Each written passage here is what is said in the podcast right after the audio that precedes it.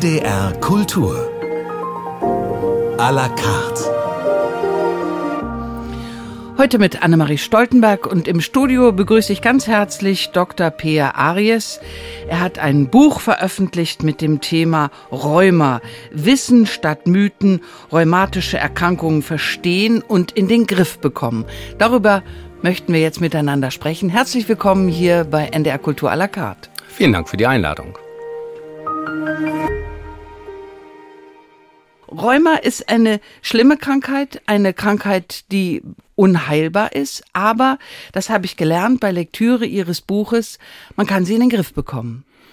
Genau, das ist äh, das Fazit des Buches. Äh, auch wenn man es nicht äh, ganz wegzaubern kann, dann kann man sehr gut was dagegen machen. Und ich habe in meinem klinischen Alltag erlebt, dass es viele Mythen gibt, viele Erzählungen, was man machen kann und was man machen sollte. Und einige davon sind eben nicht ganz richtig oder sogar zum Teil falsch. Und meine Aufgabe habe ich gesehen, diese Mythen einmal zu entmythifizieren und zu sagen, was wirklich für das Rheuma heutzutage wichtig ist. Ich glaube, eine dieser Fehlannahmen, die weit verbreitet sind, ist, dass Rheuma äh, alte Menschen betrifft. Das stimmt nicht. Rheuma kann man offenbar zu jeder Lebenszeit bekommen. Genau. Ähm, man hatte früher das Rheuma immer mit älteren Menschen in Verbindung gebracht und mit den schiefen Gelenken. Vieles davon war vielleicht gar kein Rheuma, sondern eher Verschleiß. Heute verstehen wir unter Rheuma Entzündungserkrankungen und die können tatsächlich alle betreffen. Kinder, Jugendliche, Schwangere, mittelalte, ältere Menschen. Und deshalb allein die Annahme, ich bin noch nicht alt genug, ich kann ja gar keinen Rheuma haben, bekomme ich jeden Tag von meinen Patienten zurückgespiegelt, die die sich neu vorstellen. Und wichtig ist, auch das erklären Sie ja in Ihrem Buch ganz eindrücklich, das Zeitfenster für die Diagnose ist gar nicht so groß, man sollte so schnell wie möglich äh, wenn es dann denjenigen betrifft, auch herausfinden, das ist Rheuma und dagegen sollten wir etwas tun. Und dann haben Sie etwas sehr Schönes formuliert in Ihrem Buch. Die Krankheit darf nicht die Deutungshoheit über das Leben bekommen. Ja, das ist mir ganz besonders wichtig, dass selbst wenn wir diese Erkrankung nicht heilen können, wir können sie in den Griff bekommen. Und wenn man sie in den Griff bekommen hat, dann kann man ein ganz normales Leben führen. Man kann reisen, man kann äh, seine Berufsausbildung machen, man kann äh, Kinder bekommen.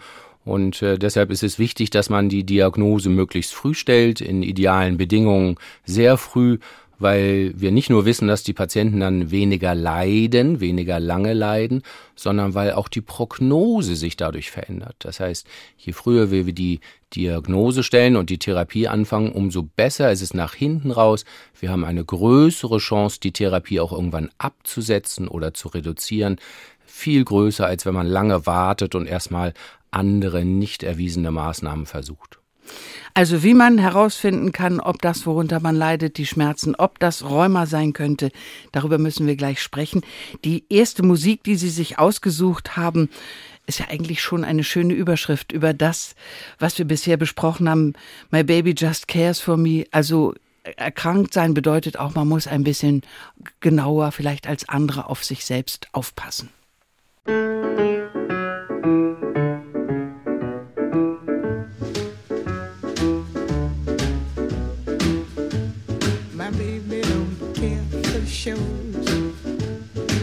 baby don't care for clothes My baby just cares for me. My baby don't care for cars and races. My baby don't care for. I don't please. Liz Taylor is not a star and even Lana Turner smile. Something he can't see. My baby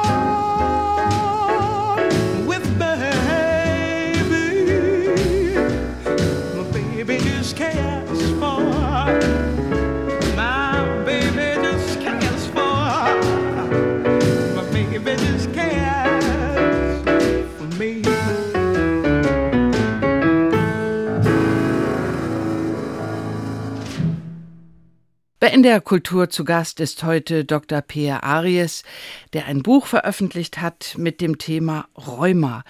Wie merkt man denn eigentlich, dass man Rheuma hat? Also ich weiß es aus der Verwandtschaft, dass das ganz lange dauern kann, bis überhaupt diese Diagnose gestellt werden kann. Die Schwierigkeit für alle, selbst auch die Rheumatologen, ist, dass es nicht ein Symptom gibt, mit dem man sicher sagen kann, das ist Rheuma. Es ist tatsächlich eher so eine Art Muster, was man erkennen muss anhand der klinischen Symptome, anhand der Laborwerte, vielleicht ein Röntgenbild oder ein Ultraschall, die uns dabei helfen zu erkennen, ob es Rheuma ist. Es gibt eben auch nicht das eine Rheuma, sondern das Rheuma ist ein Überbegriff für 400 Erkrankungen. Und alle können sie sich ein bisschen anders darstellen. Das macht die große Schwierigkeit aus. Was verbindet denn diese 400 verschiedenen Rheumaerkrankungen miteinander? Die Verbindung ist das Immunsystem. Die meisten Rheumaerkrankungen sind Autoimmunerkrankungen. Das heißt, das Immunsystem fängt einen Krieg an gegen den eigenen Körper. Normalerweise hat das Immunsystem gelernt, gegen Bakterien und Viren zu kämpfen und nicht gegen den eigenen Körper durch viele Summationseffekte, Zeit, äh, Umweltfaktoren, Genetik und Hormone zum Beispiel, kommt es dazu, dass das Immunsystem gegen sich selber verwendet, also gegen unseren Körper und zum Beispiel das Auge entzündet oder das Herz entzündet oder eben klassischerweise auch die Gelenkkapsel. Und das ist dann Rheuma, diese autoimmune Entzündung in dem Körper. Und die kann überall sein, von der Locke bis zur Socke. Sie kann eben nicht nur in den Gelenken sein. Was kann man denn dagegen tun, außer dass man etwas gegen den Schmerz tut? Geht man denn auch gegen diese Entzündung vor? Gibt es gute Medikamente? Schmerztherapie ist eigentlich gar nicht so im Vordergrund bei der Rheumatherapie, denn wir wollen eben nicht nur die Schmerzen beseitigen und die Entzündung weiterlaufen lassen, sondern wir wollen die Ursachen der Schmerzen beseitigen, beziehungsweise die Ursache der Entzündung. Und das machen wir mit entzündungshemmenden Medikamenten. Und dafür haben wir ein großes Potpourri an unterschiedlichen Medikamenten für unterschiedliche Erkrankungen, für unterschiedliche Krankheitsstadien, für unterschiedliche Menschen im älteren, im jüngeren Alter, in der Schwangerschaft, vor der Schwangerschaft. Insofern haben wir vor allen Dingen die Aufgabe, das richtige Medikament für den richtigen Patienten zum richtigen Zeitpunkt herauszusuchen. Das ist meine tägliche Arbeit. Das ist überhaupt so eine Entwicklung in der Medizin, ob es nun eine Krebserkrankung ist oder andere Krankheiten, dass man in der Medikamentenwahl mehr das auf den Menschen zu, versucht zuzuschneiden, mhm. das, was man dagegen verordnen kann. Ja, der, der Überbegriff ist die personalisierte Medizin, also genau das richtige Medikament für die Person zu finden wir arbeiten ganzheitlich. Wir kümmern uns um den gesamten Menschen. Wir kümmern uns nicht nur um diese eine Entzündung, wir kümmern uns um potenzielle Risiken, um Nebenwirkungen, um die Zukunft und nicht nur um hier und jetzt. Deshalb, das ist eine ganzheitliche Medizin, die wir praktizieren, die sehr individuell ist. Dann gehört sicherlich auch dazu solche Fragen wie, sollte man Sport machen? Also wenn einem etwas weh tut, dann vermeidet der Körper ja oft Bewegung, weil das Schmerzen erzeugt. Sollte man trotzdem Sport machen? Mhm.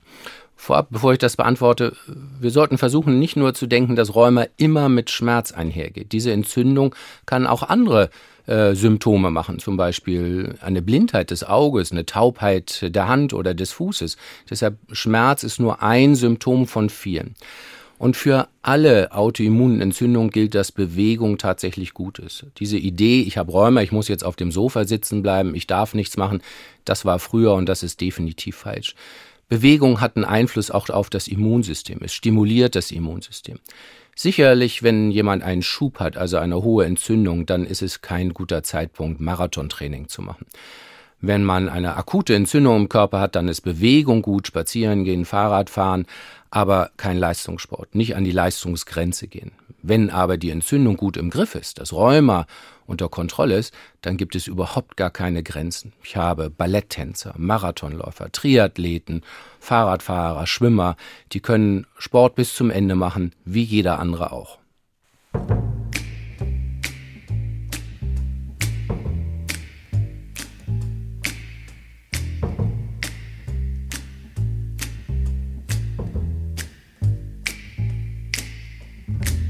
Never know how much I love you. Never know how much I care. When you put your arms around me, I get a fever that's so hard to bear. You give me fever. When you kiss me, fever when you hold me tight. Fever in the morning, a fever all through the night. Sun lights up the daytime, moon lights up the night. I light up when you call my name, and you know I'm gonna treat you right. You give me fever. When you kiss me, fever when you hold me tight. Fever in the morning, fever all through the night. Everybody's got the fever, that is something you all know. Fever isn't such a new thing, fever started long ago.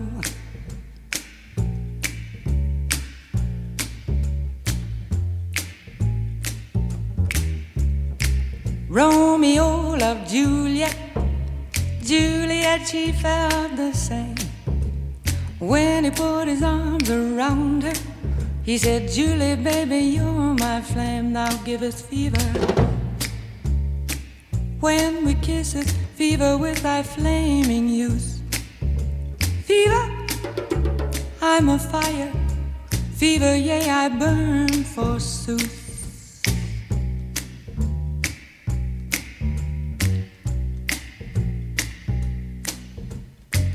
Captain Smith and Pocahontas had a very mad affair. When her daddy tried to kill him, she said, Daddy, oh, don't you dare give me fever. With his kisses, fever when he holds me tight. Fever, I'm his missus. Daddy, won't you treat him right? Now you've listened to my story. Here's the point that I have made. Chicks were born to give you fever, be it Fahrenheit or centigrade, to give you fever. When you kiss them, fever, if you live, you learn. Fever, till you sizzle. What a lovely way to burn. What a lovely way to burn. What a lovely way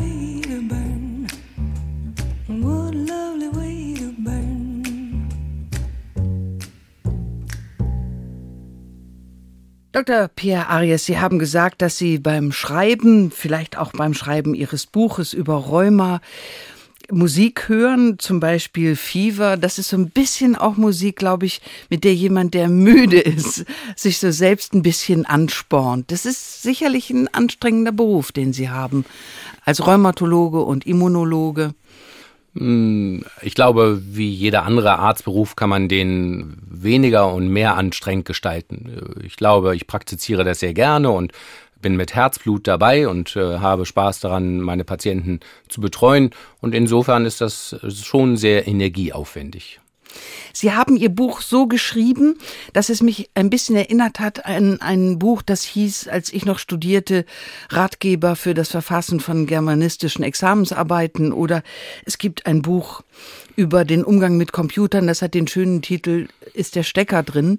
Sie fangen wirklich ganz einfach an, um auch mit Missverständnissen, mit Fehlannahmen, mit so das, was der Volksmund weiß über diese Erkrankung Rheuma, damit fangen sie an, um aufzuklären. Das ist der Impetus äh, gewesen, auch dass sie etwas bewirken möchten bei dieser so weit verbreiteten Krankheit, einfach mit so ein paar Fehlannahmen aufzuräumen.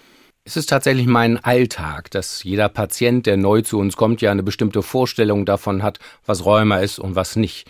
Insofern ist beim ersten Gespräch ist immer wichtig, die Patienten abzuholen und vielleicht ein bisschen aufzuräumen mit Fehlannahmen, wer Rheuma haben kann und wer kein Rheuma haben kann und inwiefern das sein Leben jetzt beeinträchtigt oder nicht. Und auch mit Patientenveranstaltungen, aber auch mit anderen Kollegen, die nicht Rheumatologen sind, das äh, ist es wichtig, die Informationen weiterzubringen, weil auch Hausärzte natürlich in dem Thema nicht so tief drin sind. Und deshalb ist es mir wichtig, diese Fakten rüberzubringen und äh, zu zeigen, was man Tolles mit dieser Erkrankung trotzdem erreichen kann. Und dass es nicht wichtig ist, äh, ob man die Rheumaerkrankung hat, sondern dass man sie unter Kontrolle hat bei so Krankheiten, die chronisch sind, ist es ja häufig so, dass sich Menschen auch selber die Schuld geben, also dass sie ihren Lebenswandel verantwortlich machen. Hat das etwas damit zu tun, wie führe ich mein Leben, dass die, diese Krankheit ausbricht oder hat man es oder hat man es nicht? Ja, das äh, überlegt jeder Patient, was ist eigentlich schiefgelaufen in meinem Leben, weshalb diese Erkrankung kommt. Und dann wird erstmal in der Familie geguckt, welche Tante hatte ein Rheuma. Und dann heißt es, naja klar, wenn die Tante Rheuma hat, dann äh, ist es eben genetisch oder ich habe eine antibiotische Behandlung bekommen, die ist vielleicht nicht ausreichend gewesen. Oder auch in den Medien wird ja suggeriert, wenn man sich eben nicht gesund genug ernährt, ist ja klar, dass man Rheuma bekommt, selber schuld. Und es ist wichtig zu wissen, dass es nicht diese eine Ursache gibt. Es gibt nicht den einen Fehler. Es ist eine Summation von vielen Effekten und über Jahre, Jahrzehnte hinweg. Wir können sehen, dass zum Teil schon 15 Jahre vorher diese Veranlagung für Rheuma im Immunsystem liegt und erst 15 Jahre danach das erste Symptom auftritt. Deshalb ist es eine Summation von vielen Effekten. Das Wichtigste ist, der Patient ist nicht schuld. Er hat nichts falsch gemacht. Es ist die Summation von Genen, von Hormonen, von Ernährung, von Sachen, die man eingeatmet hat, die man vielleicht geraucht und getrunken hat. Und nur diese Summation bringt dann bei den, bei manchen es dazu, dass Rheuma ausbricht. Und der Zwilling, der genau die gleichen Gene hat und die gleiche Umwelt hatte, der bekommt trotzdem kein Rheuma. Es gibt ja auch viel, was dagegen angeboten wird, auch so in dem Bereich, der nicht äh, von Medizinern verordnet wird. Also zum Beispiel schreiben Sie auch in Ihrem Buch etwas über die sogenannte Rheumamatratze, die man für sehr viel Geld kaufen kann. Davon raten Sie ganz klar ab. Ich rate von der Idee ab, man könnte sein Rheuma durch eine bestimmte Matratze heilen. Ähm, das habe ich ehrlich gesagt nicht erlebt und ich habe natürlich auch nochmal dieses Mythos äh, untersucht und geguckt, was gibt es denn eigentlich für Daten dazu. Und das ist tatsächlich sehr, sehr schlecht. Selbst bei einem Rheuma, bei dem ich vielleicht denken könnte, das könnte einen Zusammenhang geben, nämlich bei einer Entzündung des Rückens bei jungen Männern. Aber auch da gibt es keine wissenschaftlichen Daten.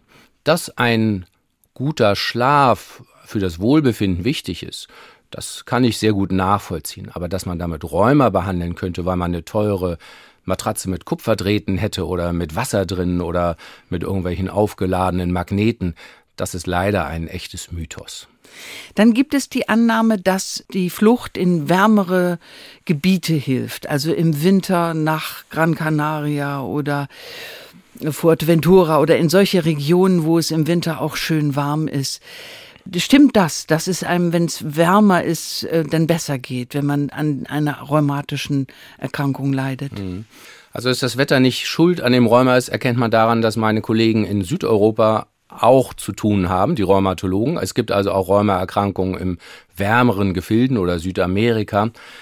Also bei der Ursache des Rheumas scheint es nicht die entscheidende Rolle zu spielen. Es gibt tatsächlich ein paar Untersuchungen, dass Patienten häufiger in die Notaufnahme kommen wegen eines Schubes ihres Rheumas in Jahreszeiten, wo es nass und kalt ist. Das ist maßgeblich aber immer bezogen auf Schmerzen. Und ja, wir haben das Gefühl, dass die Luftfeuchtigkeit eine Rolle spielt, ob jemand Gelenkschmerzen empfindet oder nicht. Ob das jetzt immer gleich ein entzündlicher Schub ist, das ist im Einzelfall zu prüfen und etwas unklar, aber Schmerzen werden bei wärmeren Gefilden und trockenen äh, Luftfeuchtigkeit äh, weniger stark empfunden. Das ist richtig. Ich kenne Menschen, die sagen, dass sie, wenn sie im Winter nach Gran Canaria fliegen, von Stunde eins an keine Schmerzen mehr haben. Da spielt natürlich vielleicht auch die Psyche eine Rolle, aber äh, ist ja nicht von der Hand zu weisen, wenn das von so vielen als Selbstbeobachtung wahrgenommen wird. Mhm.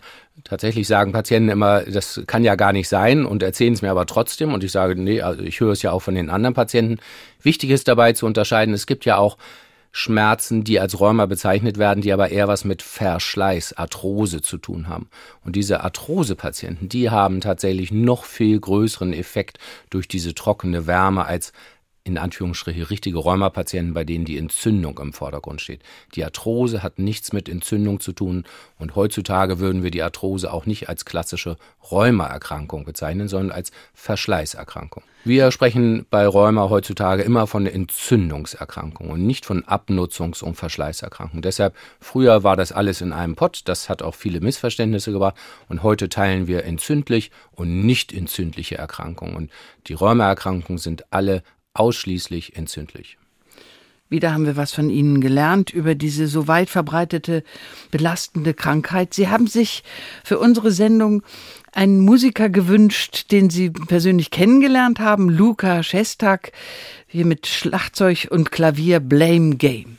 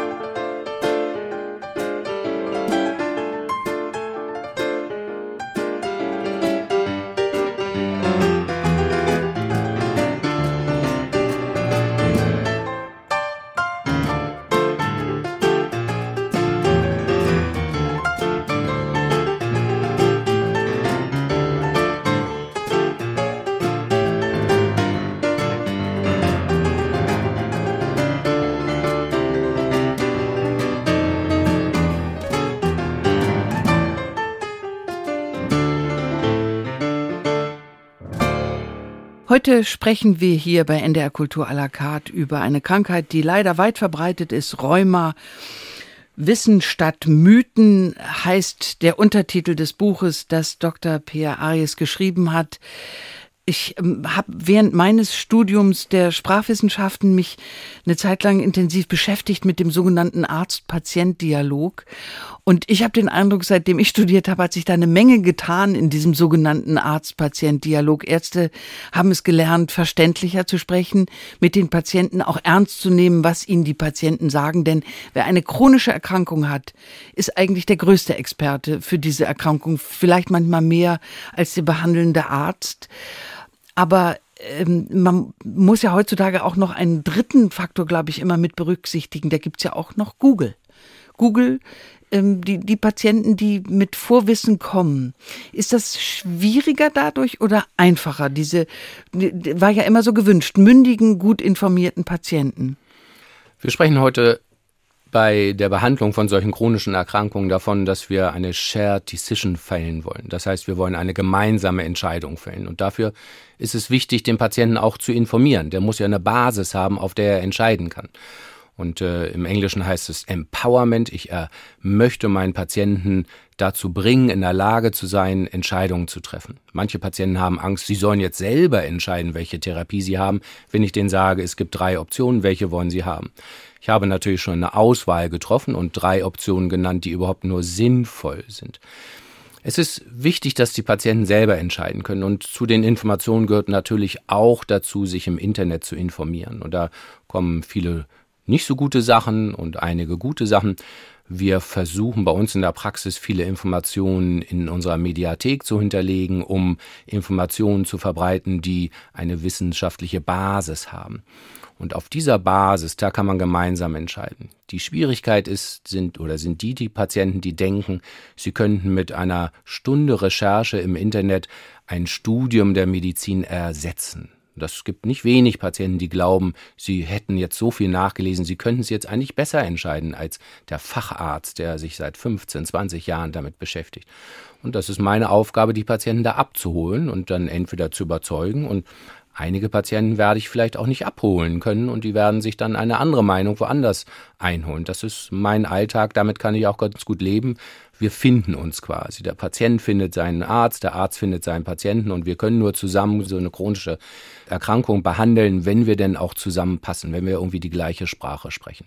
Gibt es denn eigentlich auch alternative Heilmethoden mit Kräutern und Salben und solchen Dingen? Unendlich viele Methoden und alle nehmen natürlich für sich in Anspruch, wir können das besser und wir können es ohne Nebenwirkung machen. Und das war auch ein Antrieb für das Buch, um den Leuten zu sagen, es ist eben manchmal auch gefährlich, erstmal mit Grünlippmuschelextrakt, Weihrauchkapsel und Mummeltieröl zu arbeiten und zu denken, damit kann man das vielleicht genauso gut hinbekommen. Wenn es so wäre, dann gibt es doch gar keinen Grund, dass ich das nicht meinen Patienten empfehlen würde. Aber ich empfehle meinen Patienten nur Sachen, die nachweislich effektiver sind als Placebo. Und das ist halt leider für die Gewürzmischungen leider nicht gegeben. Es ist nicht bewiesen, dass die wirklich gegen Rheumaentzündungen helfen. Ein Kapitel Ihres Buches heißt Rheumafaktor. Was verbirgt sich hinter diesem Begriff? Rheumafaktor ist der Begriff, dass ein Antikörper im Blut gefunden wird und dieser Antikörper, der signalisiert, man könnte eine Rheumaerkrankung haben. Rheumafaktoren bedeutet aber auch eine Gruppe von vielen unterschiedlichen Antikörpern. Wir hatten schon gesagt, es gibt 400 Erkrankungen. Nun hat nicht jede Erkrankung einen eigenen Antikörper im Blut, aber es gibt doch so Gruppen von Erkrankungen, die mit bestimmten Antikörpern einhergehen. Und das Wichtige bei der Diagnose ist, ob man solche Werte findet oder nicht und das Wichtige ist, die interpretieren zu können. Nicht jeder Rheumafaktor bedeutet, man hat Rheuma. Und selbst wenn man keinen Rheumafaktor hat, kann man Rheuma haben. Und das ist so schwierig. Deshalb ist es für manchen Orthopäden und Hausarzt auch nicht wirklich einfach zu sagen, der hat Rheuma, jetzt müssen Sie zum Rheumatologen. Es ist eine Black Box und dafür muss man halt sehr viel Fingerspitzengefühl haben, ein bisschen Erfahrung, ein bisschen nachgelesen haben, studiert haben und eine Facharztausbildung haben, um das gut interpretieren zu können. Es ist eben nicht so, dass man das anhand einer Laborkontrolle sagen kann, der hat Rheuma oder nicht. Wenn man nun herausgefunden hat, es ist tatsächlich eine rheumatische Erkrankung, erhöht das eigentlich das Risiko für andere Erkrankungen, also Herzinfarkt, Schlaganfall, solche schlimmen Erkrankungen? Vielen Dank für die Frage. In der Tat ist es so, dass es Begleiterkrankungen gibt. Durch eine chronische Entzündung im Körper können noch weitere Erkrankungen auftreten. Deshalb ist es heutzutage unser Ziel, nicht nur das Rheuma an sich zu behandeln, sondern auch diese Begleiterkrankung zu vermeiden. Dazu gehört zum Beispiel die Osteoporose. Wenn man eine lange Entzündung hat und durch die Schmerzen sich vielleicht weniger bewegt, dann kommt eine Osteoporose zutage. Das heißt, der Knochen wird dünner und es erbricht leichter. Oder eine chronische Entzündung führt dazu, dass die Blutgefäße, die Wand der Blutgefäße klebriger werden und das Cholesterin sich dort ablagern kann. Rheumapatienten, die nicht gut behandelt sind, kriegen leichter, häufiger Herzinfarkte. Und durch meine Rheuma-Medikamente kann ich nicht nur das Rheuma behandeln, sondern ich kann auch das Herzinfarktrisiko wieder reduzieren. Es gibt eine sehr interessante Studie von Patienten mit Herzinfarkt, die kein Rheuma haben. Die haben einen ersten Herzinfarkt gehabt, haben Rheuma-Medikamente bekommen und bekommen deshalb weniger häufig einen zweiten Herzinfarkt durch entzündungshemmende Medikamente. Deshalb, wir können nicht nur das Rheuma behandeln, sondern wir können wirklich die Lebensprognose unserer Patienten heutzutage sehr viel besser machen, indem wir die Entzündung hemmen. Da muss sich auch viel getan haben in den letzten Jahren, auch seit Ihrem Studium schon, ne? in den Jahren, die Sie nun Arzt sind. In den letzten 20 Jahren sind viele Nobelpreiswürdige Innovationen in der Rheumatologie gewesen. Und äh, früher waren wir vielleicht ein bisschen wie Badeärzte oder verkappte Orthopäden angesehen worden, die noch nicht mal operieren können. Und heutzutage sind wir wirklich mehr Immunologen. Wir arbeiten immer mit dem Immunsystem und alle unsere Medikamente versuchen, das Immunsystem zu modifizieren. Und das möglichst mit wenig Risiken und viel Nutzen. Das ist unsere Aufgabe. Sie haben sich für unsere Sendung Musik gewünscht und der nächste Musikwunsch, den wir Ihnen erfüllen möchten, das ist der Titel Everything mit Rosie Lou.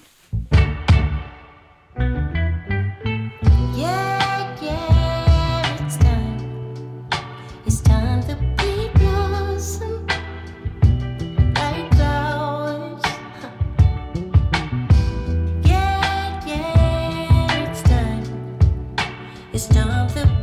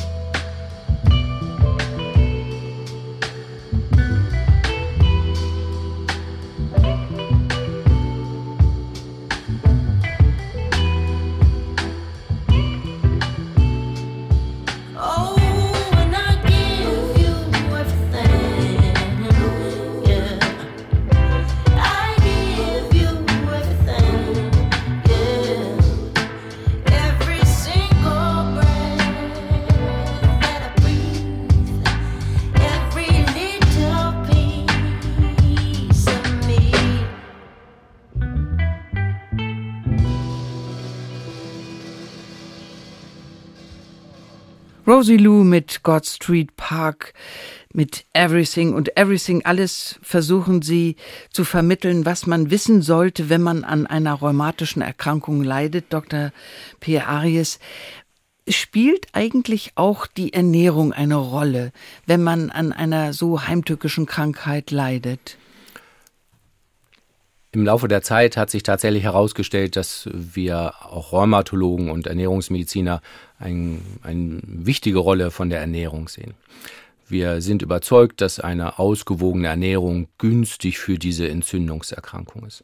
Allerdings gibt es auch unter den Ernährungsmedizinern ein bisschen eine Diskussion, wie weit man denn jetzt bei den Empfehlungen gehen soll.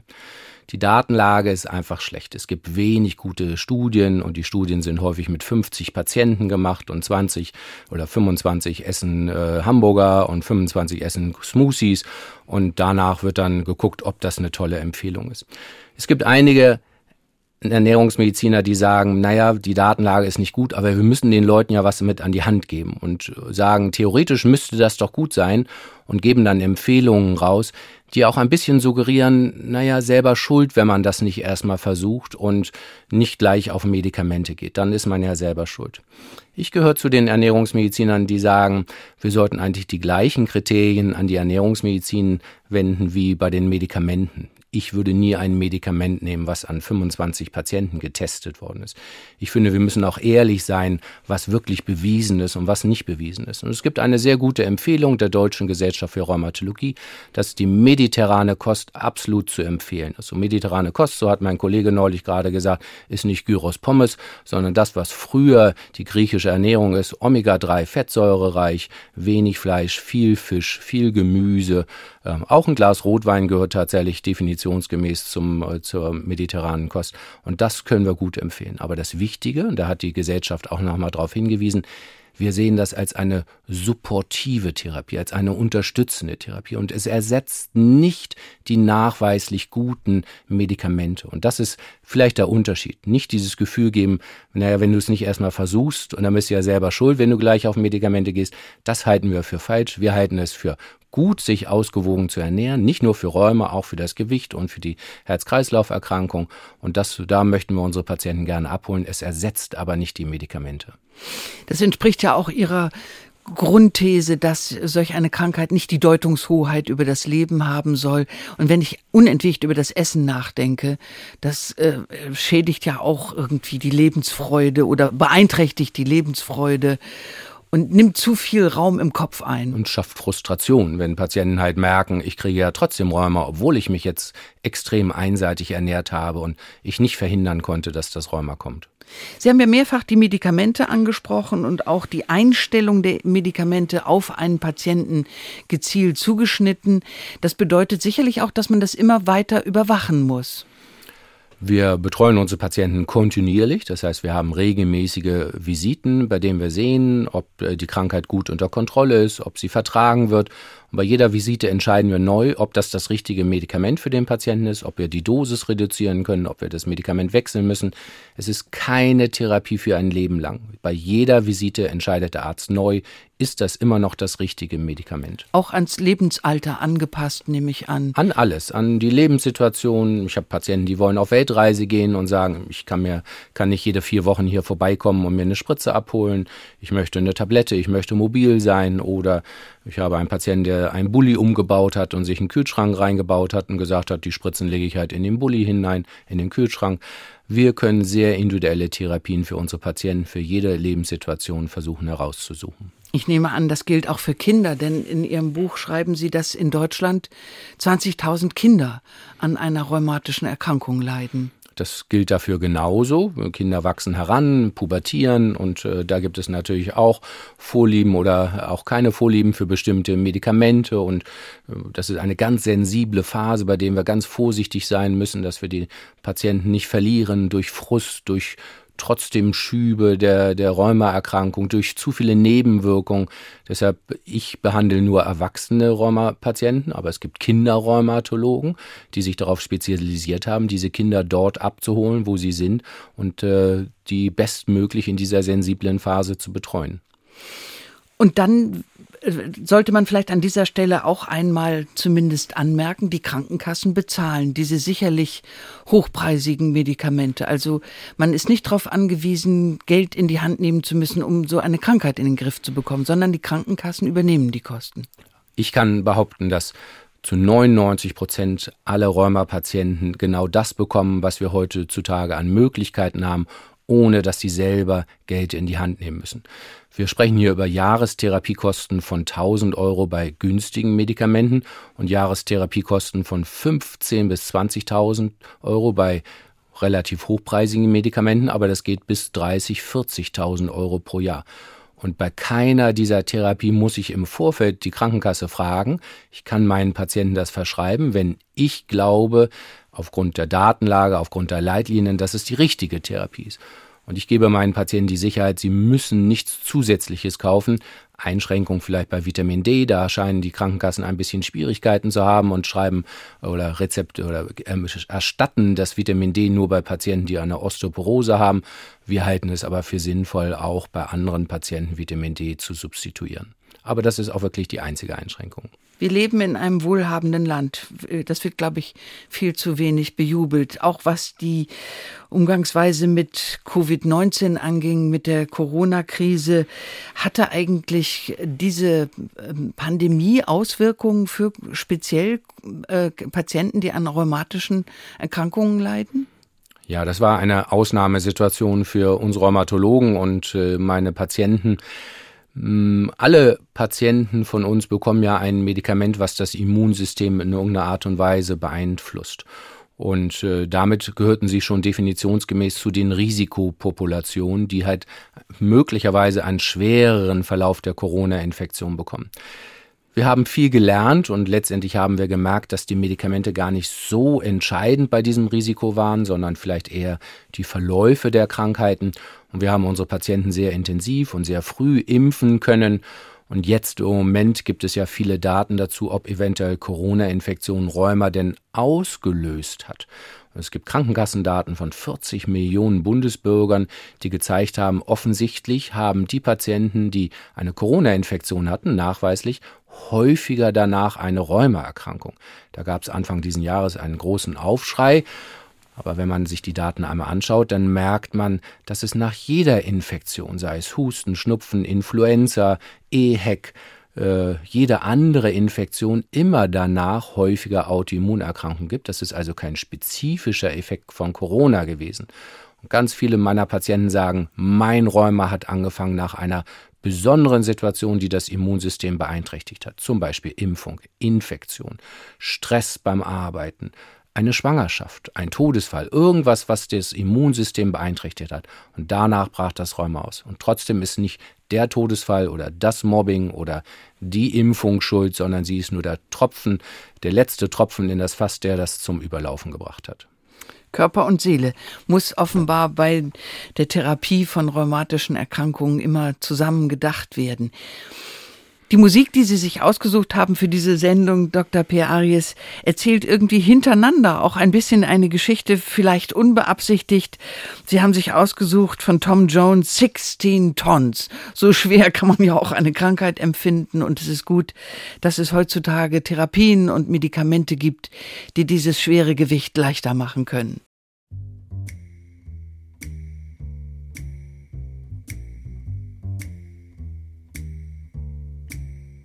Some people say a man is made out of mud. A poor man's made out of muscle and blood. Muscle and blood, skin and bone. A mind that's weak and a back that's strong. You load it 16 ton and water you get. Another day older and deeper in debt. St. Peter, don't you call me, cause I can go. I owe my soul to the company store. I was born one morning when the sun didn't shine. I picked up my shovel and I walked to the mine. I loaded 16 ton on number nine coal.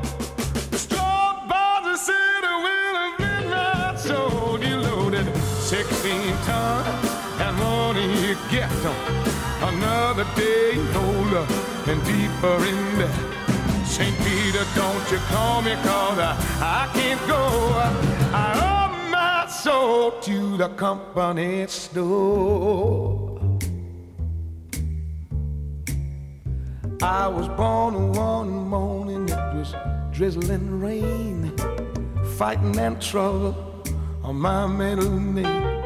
I was raised in a canebrake by an old mama lion. Can't no a hot corner woman make me hot the line. You loaded 16 ton, and what do you get? Another day older and deeper in debt. St. Peter, don't you call me cause I, I can't go. I owe my soul to the company store. If you see me coming, better step aside. A lot of men didn't, a lot of men died. I got one fist of iron, the other of steel. If the rapper don't get you, then they lift my wheel. You loaded 16 ton, and what do you get? Another day older and deeper in debt. St. Peter, don't you call me cause I can't go. I owe my soul to the company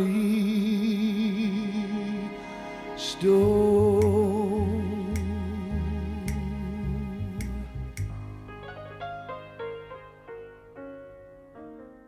Dr. Peer Aries ist heute zu Gast bei NDR Kultur à la carte mit seinem Buch Rheuma, Wissen statt Mythen, rheumatische Erkrankungen verstehen und in den Griff bekommen.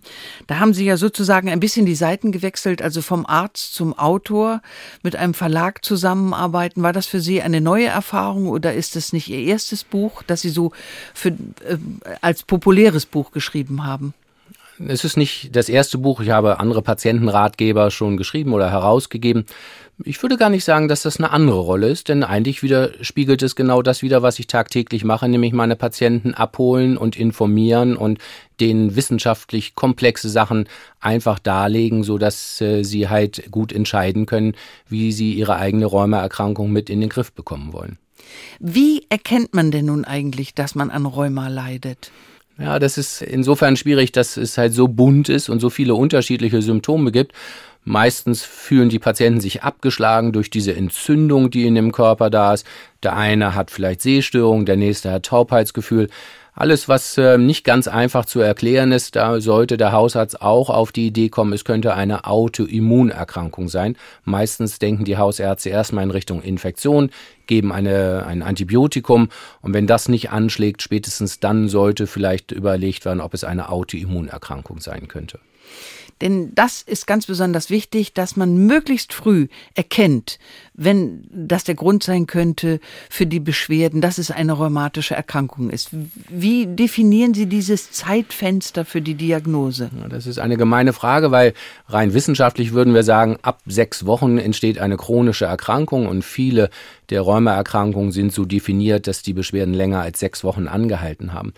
Jetzt haben wir aber die Schwierigkeit, dass es sehr wenig rheumatologische Praxen gibt und äh, es sehr schwer ist, einen Termin zu bekommen. Das ist eher ein politisches Problem als jetzt ein medizinisches Problem. Es wird zum medizinischen Problem der Patienten, wenn sie keinen Termin bekommen. Die erste Anlaufstelle ist aber immer der Hausarzt. Der sollte der Pilot sein, der entscheidet, wer wann wo vorgestellt werden könnte und im Zweifel nimmt er den Telefonhörer in die Hand und ruft beim Rheumatologen an. Und dann ein bisschen Geduld haben, nehme ich an, denn damit man ein glückliches Leben führen kann, damit man arbeitsfähig bleibt, ist es ja wichtig, dass man etwas dagegen unternimmt. Genau, die, wir behandeln unsere Patienten und äh, die Behandlung dauert durchaus ein bisschen, bis die Wirkung sich voll entfaltet. Häufig ist es so, dass wir sagen, zwischen sechs und zwölf Wochen entfaltet sich die Wirkung dieser Medikamente so deutlich, so dass man nach zwölf Wochen meistens einen Schnitt macht und sagt, haben wir unser Therapieziel erreicht, nämlich gute Kontrolle der Entzündung. Und Sie haben es vorhin einmal erwähnt, wir haben heute eine Zeit, in der Patienten gut informiert auch kommen zum Arzt und sich vorher kundig gemacht haben. Und ich glaube, wenn es jemanden betrifft, dass es eine rheumatische Erkrankung ist, unter der derjenige leidet, dann kann man sich sehr gut informieren über Ihr Buch, das einfach und aufklärerisch geschrieben ist. Es hat den Titel Rheuma, Wissen statt Mythen, rheumatische Erkrankungen verstehen und in den Griff bekommen. Erschienen ist es bei Rowold Polaris.